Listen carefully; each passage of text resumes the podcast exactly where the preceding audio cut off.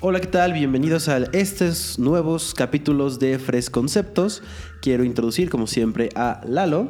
Aquí Eduardo Durán y hoy tenemos también, aparte de nuestro querido George, un invitado muy especial. Aquí tenemos a nuestro lado a Cristian Yáñez. Saluda, Cristian. Hola a todos, nuestra querida y hermosa audiencia. Espero que están teniendo una excelente mañana, tarde o noche, dependiendo de la hora en la que nos escuchan. Excelente. Cuéntanos, Cris, ¿qué haces aquí en Fresco? O bueno, ya estás aquí por el Fresco Concepto, pero cuéntanos tu rol aquí con nosotros. Bien, mi rol en Fresco, más que nada, es cubrir toda la parte comercial, la relación con los clientes, también ayudar a detectar cuáles son las verdaderas necesidades que estos tienen para poder pasarlo a un equipo creativo, un equipo estratégico y que con esto podamos dar las mejores soluciones. En términos más básicos, Chris es el director comercial de Fresco Marketing. Exacto, y estamos muy contentos que esté aquí. Igual lo van a ver en También. próximos Fresh Conceptos, porque nos vamos a meter a tocar un tema bastante esencial en mercadotecnia, que básicamente es el marketing mix, pero vamos a hablar en cada uno de estos capítulos de sus diferentes componentes. Como bien lo dice Lalo, tenemos ahora cuatro capítulos por delante para el marketing mix. Ya lo hemos introducido un poco. Hablamos de producto, precio, promoción y plaza. Es correcto.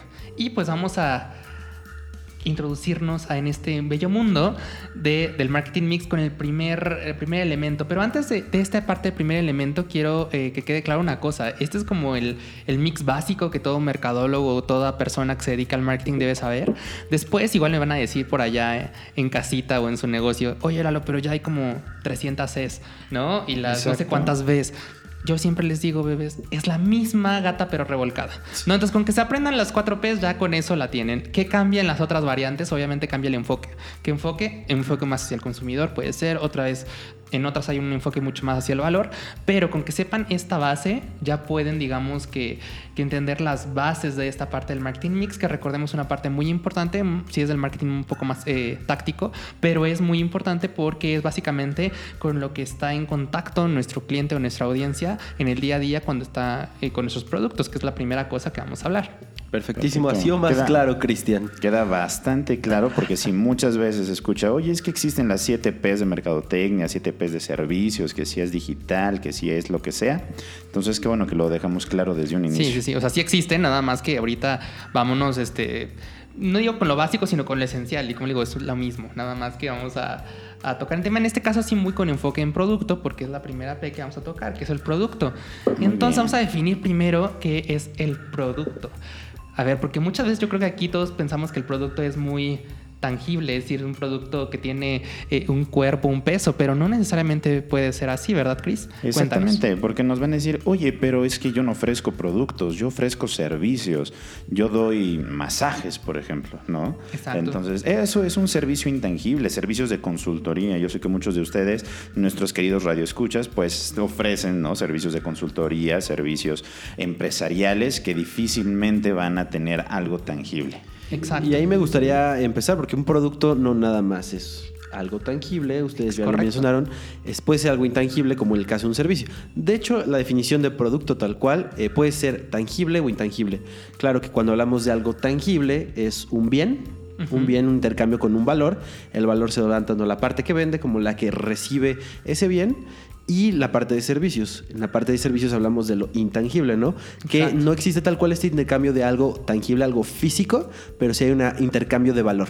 Y es ahí donde, pues, con, con ayuda de Chris y con Lalo, vamos a definir qué, qué es justo, qué es el producto. No nada más algo tangible, pero también complementándolo como un servicio. Y nada más para cerrar y añadir un poco a lo que dice George, también eh, tiene que ver con las cualidades psicológicas del producto. Es decir, no es lo que es, sino lo que representa. Porque aquí tenemos en fresco una frase muy, muy clara. A ver cuál es, Chris.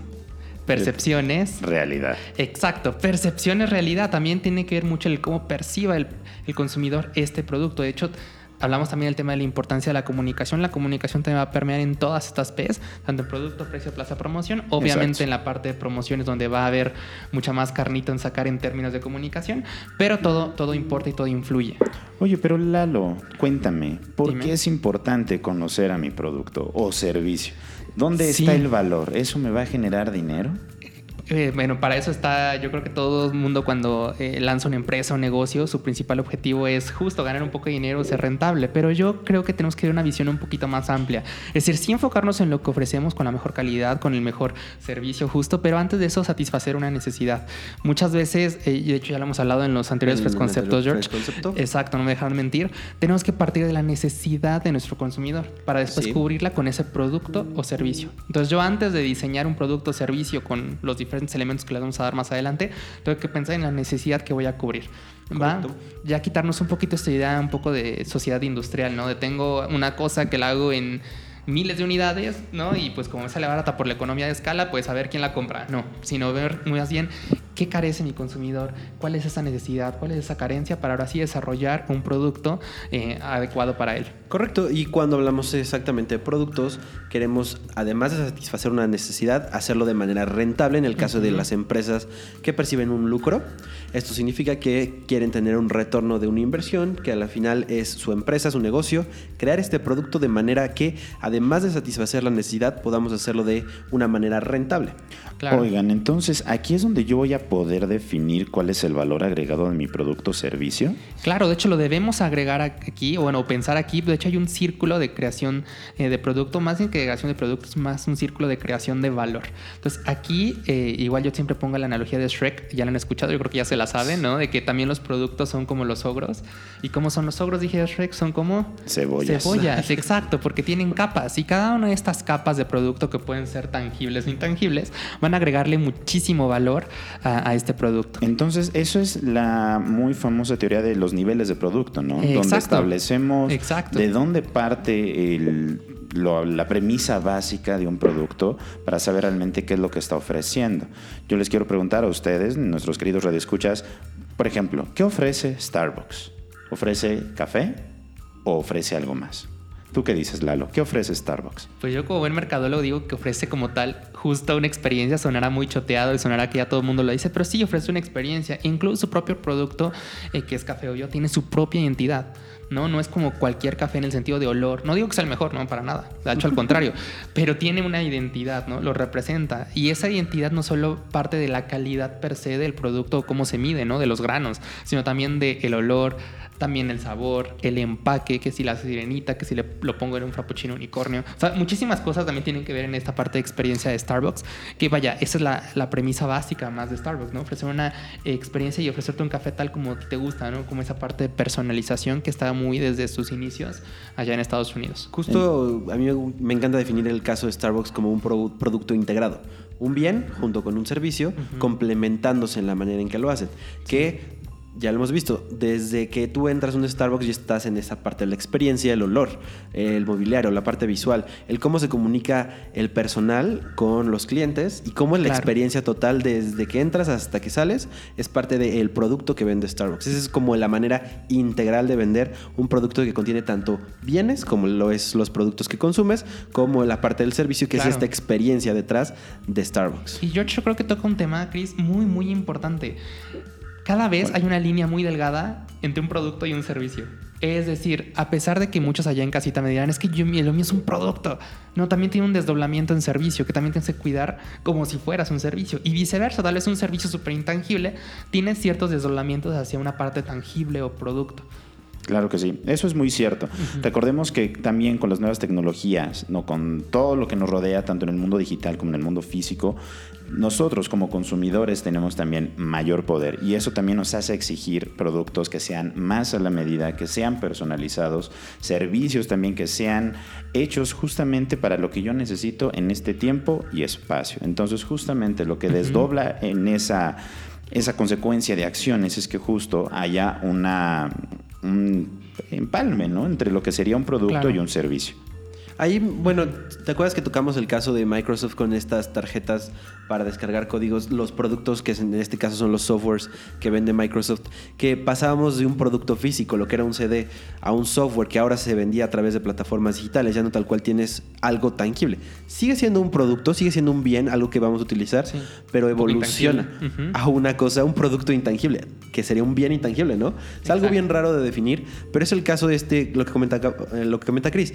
Llegamos a este mundo donde las tecnologías que nos rodean están transformando la visualización de los productos. Por ejemplo, eh, hablando de música, antes tú tenías tu, bueno, en aquellos momentos que el fonógrafo, que el disco LP, que después se convirtió en cassettes o CDs, incluso la radio era un producto similar que satisfacía la misma necesidad de escuchar música.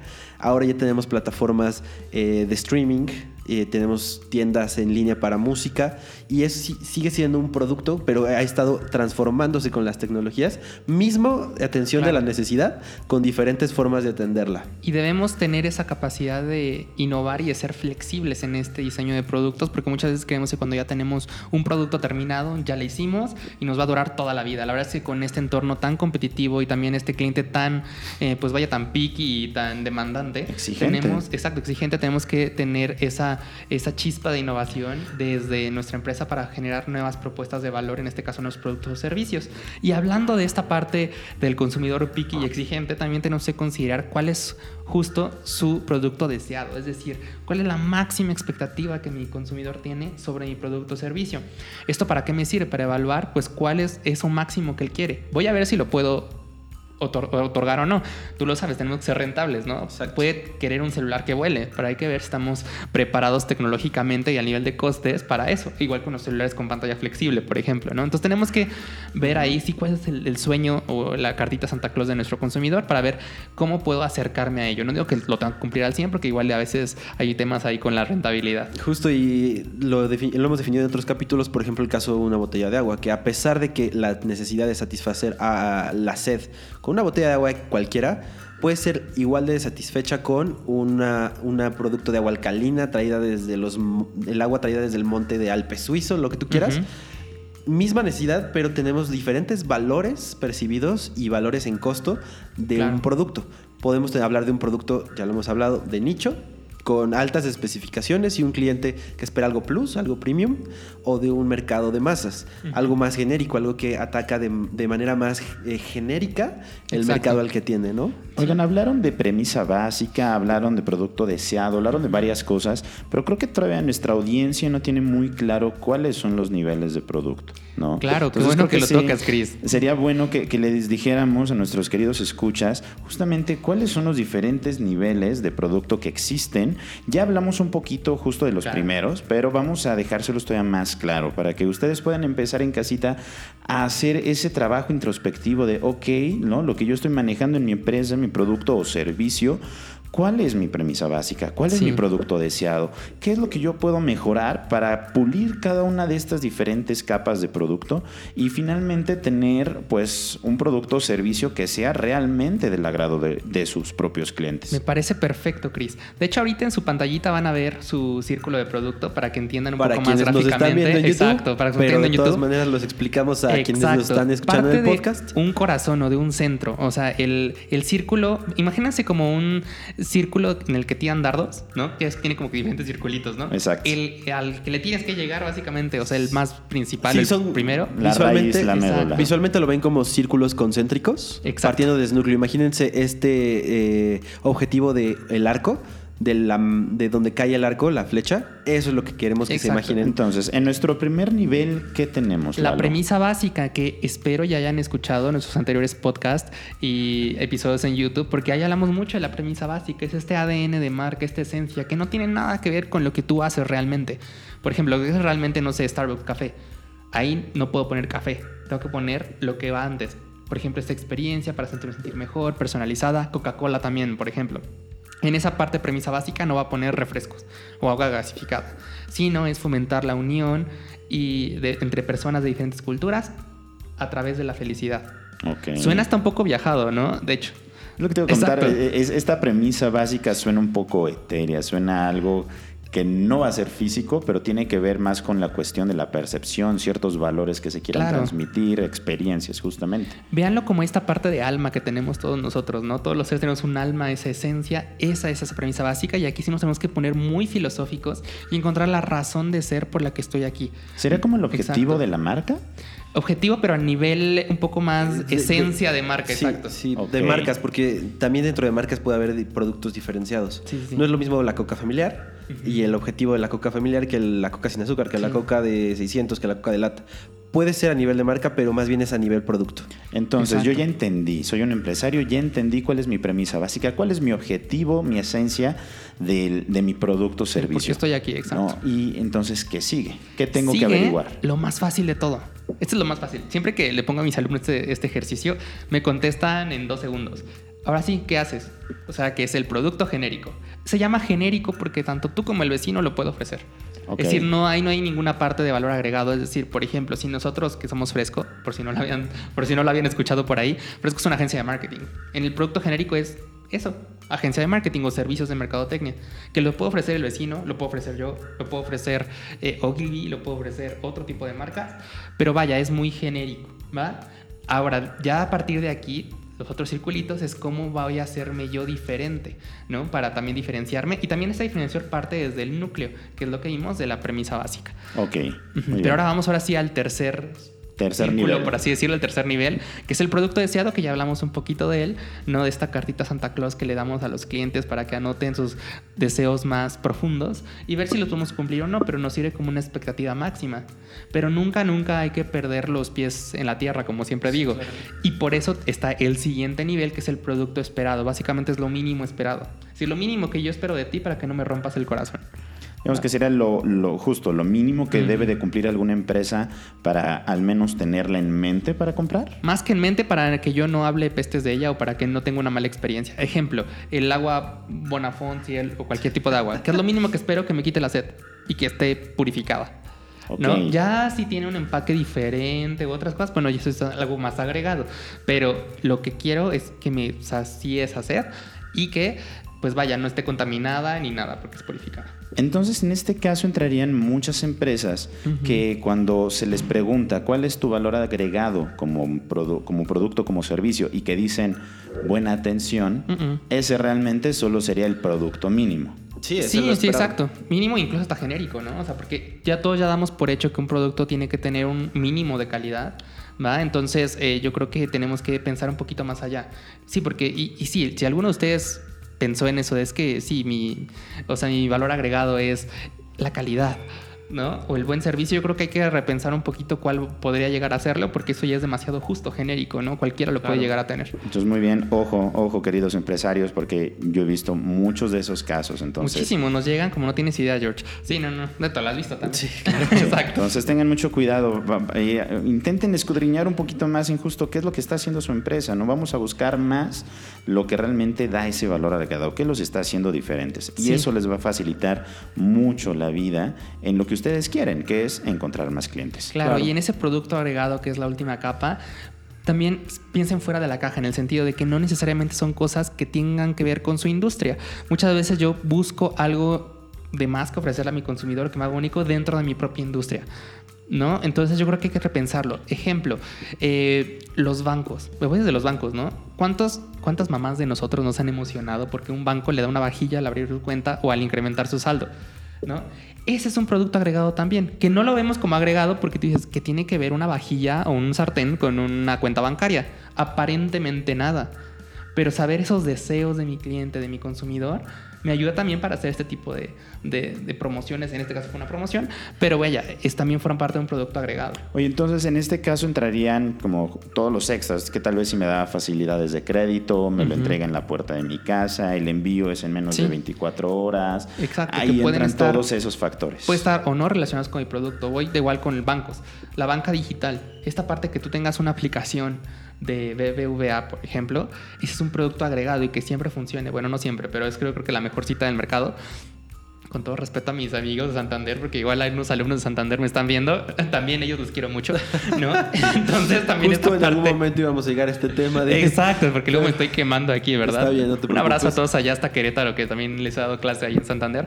Pero bueno, esa parte justo de, de estos productos no obvios, es decir, sí soy un banco, pero también me desenvuelvo una parte digital y tengo un soporte digital que siempre funciona y que esté congruente conmigo, también es una parte de producto agregado. Muy bien, entonces si recapitulamos, tenemos la premisa básica, el producto genérico, producto deseado, producto esperado y finalmente el producto agregado. Es correcto, Chris. Esos digamos que los niveles de producto, pero también los productos como tal tienen algunas características muy importantes para hacer un producto. Una de ellas, cuéntanos George, es el... Ah, el- la parte visual, no, no vemos solamente eh, el producto tal cual yo lo veo, sino cómo está empaquetado y cómo se presenta en el anaquel. Cuando hablamos de un anaquel, es esa cosa que te hace voltear y decir, ah, me llamaste más la atención tu producto que el otro, o que simplemente por cómo está envuelto, confeccionado, los colores, el tipo de tipografía, el tipo de símbolos que tiene, me hace llamar la atención. Sí. Además hay que recordar que el empaque no solo sirve para comunicar, también hay que proteger las calidades y la integridad de calidad de nuestros productos en algunos casos. No todos necesitan un empaque, pero si queremos que el producto llegue en las condiciones correctas, tenemos que garantizar ese tipo de calidad. Sobre todo, por ejemplo, las leches que ya tiene un estándar de calidad, pero además lo acompaño con un diseño. Yo les comentaba en algún otro eh, Fresh concepto sobre el ejemplo de Sabritas y de Pringles, que son papas, eh, pero cómo protege la calidad de que si tú abres unas sabritas, pues, muchos ya vienen en moronita, ¿no? Y ahora llegan Pringles con un empaque un poco más robusto, diferente, visualmente más grande. Y tú ves que todas las Pringles están en perfectas condiciones, ¿no? Ese diferencial que también agrega al, al- No es solo es el producto esperado, que es las papitas, sino que además me llegan íntegras y en una, un orden padrísimo. Bueno, ese es un ejemplo. Sí, ¿no? Y el empaque puede generar experiencias. O sea, hay muchas cosas que nosotros compramos solo por el empaque o porque se ve bonito. El empaque tal cual. Yo Ni siquiera el producto, ahí el empaque. Nace esta nueva tendencia que es muy padre, que ahora hay muchos youtubers que se dedican a hacer unboxing, ¿no? Claro. O sea, solo es eso, abrir la experiencia de comprar mi nuevo celular, los elementos que viene, la etiqueta, si viene un Hasta qué folleto, caja tiene.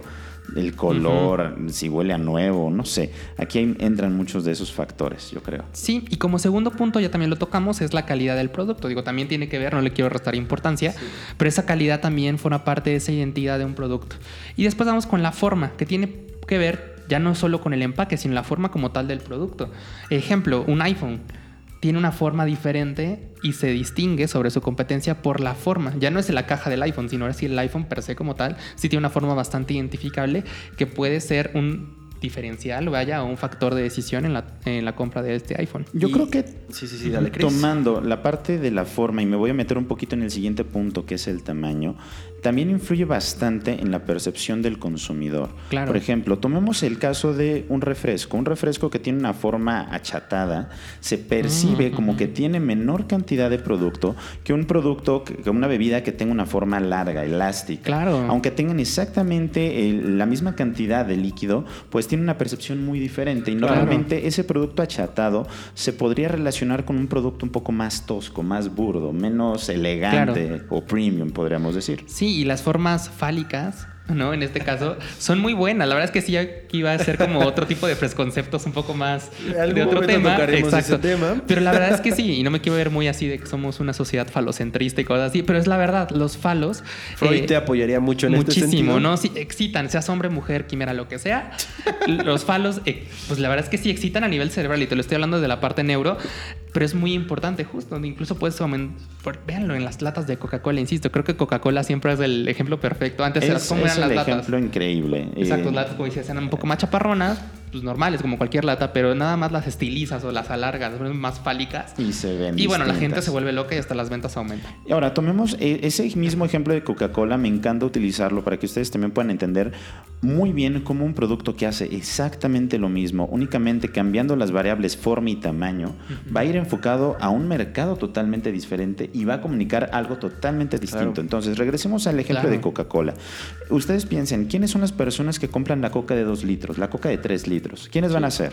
Normalmente, personas de familia. ¿no? Familia, exacto. Puede ser la mamá, puede O- ser la abuela. Y O bueno, ya mucho, pero también está la parte de las fiestas, ¿no? Exacto, Ah, fiestas. exacto. Y la parte de la fiesta Godín de cumpleaños y Claro. tienes la coca de 3 litros. Sí, y sí, eso sí. solo comparamos con la coquita de vidrio o con la coca la Retornable lata que ya hay. retornable que pueda haber. Se- ustedes se pueden dar cuenta que justo van a ser productos que hacen exactamente lo mismo. No varía la fórmula de Coca-Cola, es exactamente igual. Lo único que están cambiando, pues tiene que ver justo con el empaque, la forma y el tamaño. Es correcto. Y eso va a cambiar brutalmente la percepción que tenemos de esos productos y si los consideramos para nosotros o no. Exacto, es correcto. Y algo que me encanta de Coca-Cola llegando a esta parte del empaque es que tienen cierta tendencia a personalizar el empaque. La mejor manera en la que yo he visto cómo alguien se adueña de una marca y en este caso de un producto fue con la campaña Coca-Cola tan, tan famosa y exitosa de ponle tu nombre a tu lata y a tu botella. Share a Coke with y comparte una Coca-Cola con un amigo en familia, con Lalo, con Chris. Claro. Y eso es la parte de cómo nos adueñamos de un producto, ¿no? Y qué tan personalizado puede llegar a, ser un producto de esta magnitud. Y evidentemente esta campaña fue un éxito porque nos adueñamos de un producto. Sí, claro, y apelas mucho al tú, a la persona, a la identidad, que es bastante importante en estos tiempos y es una tendencia. y después vamos a lo que tú decías, es el mismo que el mismo sabor, el mismo sabor de Coca-Cola. El sabor también es una parte muy importante de un producto. Me dirán, bueno, es que yo no soy un alimento, Lalo. También puede haber desdoblamiento de sabor, ¿no? Puede ser en lo que, o sea, ¿qué le doy yo a mi consumidor a probar mientras espera? ¿No? ¿Qué dices? ¿Esto qué tiene que ver? Pero es el sabor, exacto. En la parte de sabor yo hasta me atrevería a decir que aquí puede rayar un poquito en la parte olfativa también. Esa parte sensorial, en caso de que no exista como tal algún registro de sabor que tengamos asociado a alguna marca, sí tenemos muchas veces registros olfativos asociados a ciertas claro, marcas. Claro. Y llegando a ese punto también lo vimos con la parte auditiva, el caso de Nextel, ¿no? Que claro, las marcas auditivas.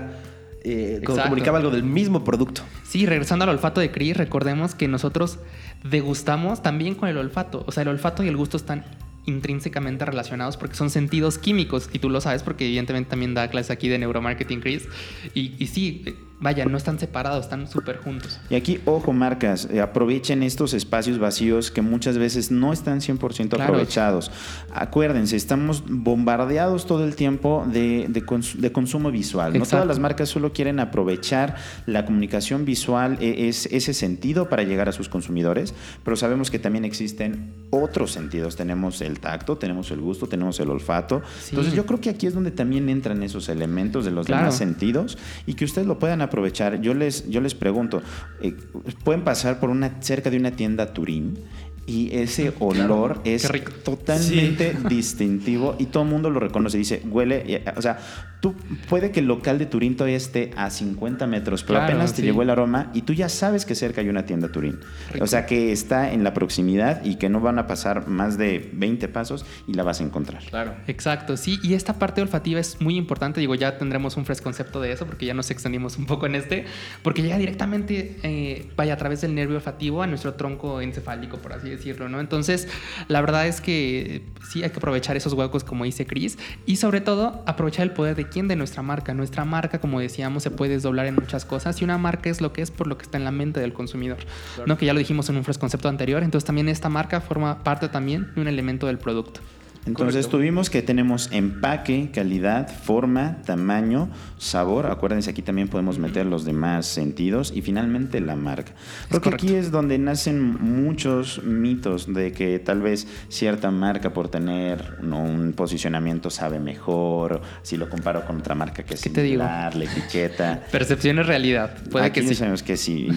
Y, y, sí puede pasar, ¿no? Entonces, pues bueno, ya creo que ya les dimos conceptos muy interesantes sobre los niveles de producto para que ustedes, les, como les decimos, los invitamos a que reflexionen un poquito, hagan ese trabajo introspectivo con sus marcas, ¿no? ¿Qué es lo que yo estoy ofreciendo? Y finalmente ver qué otros elementos acompañan a mi marca, mi producto, para finalmente comunicar con el consumidor. Recordemos que todo comunica, muchachos. Aquí todo comunica todo el tiempo y el, el consumidor percibe todo el tiempo. Ese ya debería ser como una, una frase recordada, hashtag todo comunica, porque todo el tiempo lo estamos mencionando todo en el nuestros tiempo, conceptos. Exacto. Es evidente, nuestro poder como empresarios, como marcas, como productos, es justo este nivel de comunicar de la mejor manera eh, nuestro valor agregado dentro del producto con todos sus elementos, con todas sus fases, con todas sus capas de Shrek. Exacto. Entonces, busquemos ese tipo de productos y si no, podemos adecuarlos. Todo es constante evolución, como ya lo hemos mencionado, hay que innovar y hay que ajustarnos a las nuevas tendencias, a las nuevas tecnologías para satisfacer qué, Lalo? Las necesidades del consumidor, claro está. Y los quiero dejar un poco en suspenso para que no se pierdan justo nuestro siguiente fresco concepto que va a tratar acerca del precio, del precio como tal de los productos y su influencia justo en el consumidor. Entonces no se lo pierdan y nos pueden seguir donde, George. Bueno, pueden escribirnos a, través de nuestra cuenta de correo electrónico, contacto arroba fresco, f r s k -O Exacto. Cine con K. Cine con K y en nuestros medios sociales, eh, Facebook, LinkedIn, Twitter, Instagram, también ya tenemos canal de YouTube y Apple Music. Es correcto. Y damos muchísimas gracias a Chris, que también nos va a estar acompañando en el próximo Fresh Concepto. Muchas Y gracias a un abrazo hasta casita, auto, oficina o donde nos escuchen. Muchas gracias, Chris, y nos vemos. Gracias a ustedes. Hasta luego.